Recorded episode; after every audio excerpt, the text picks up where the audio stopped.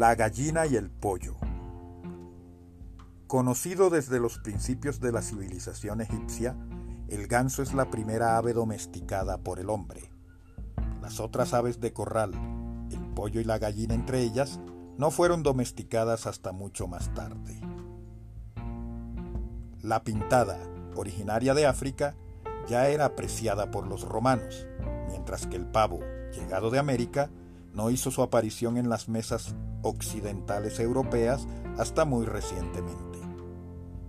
La gallina, huésped habitual de nuestros corrales, aún vive en estado salvaje en la India, país en el cual parece que ya fue muy antiguamente domesticada. Se desconoce en los yacimientos prehistóricos, el Antiguo Testamento no la menciona, los jeroglíficos egipcios jamás la representan.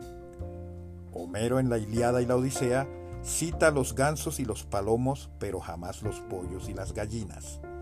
Incluso es posible que los vasos antiguos nos ofrezcan la representación de estas gallináceas, pero casi siempre en compañía de seres fabulosos habitantes de lejanos países desconocidos.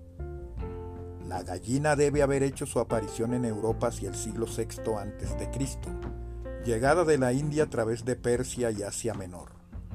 Alcanzó el mundo romano hacia el último siglo antes de Jesucristo. Desde entonces está sometida a una cría metódica, hasta el punto que los romanos practicaban ya la incubación artificial de los huevos de la gallina. Todas las descripciones evocan, alrededor de la choza primitiva de los galos, la horda chillona de las gallinas, entre las cuales el gallo, el cual llegará a ser el emblema de Francia con la revolución, asegura una vigilante observación.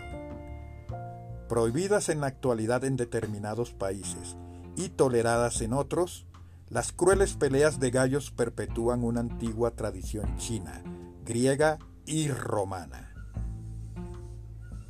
Esto fue cuándo y cómo. Los esperamos.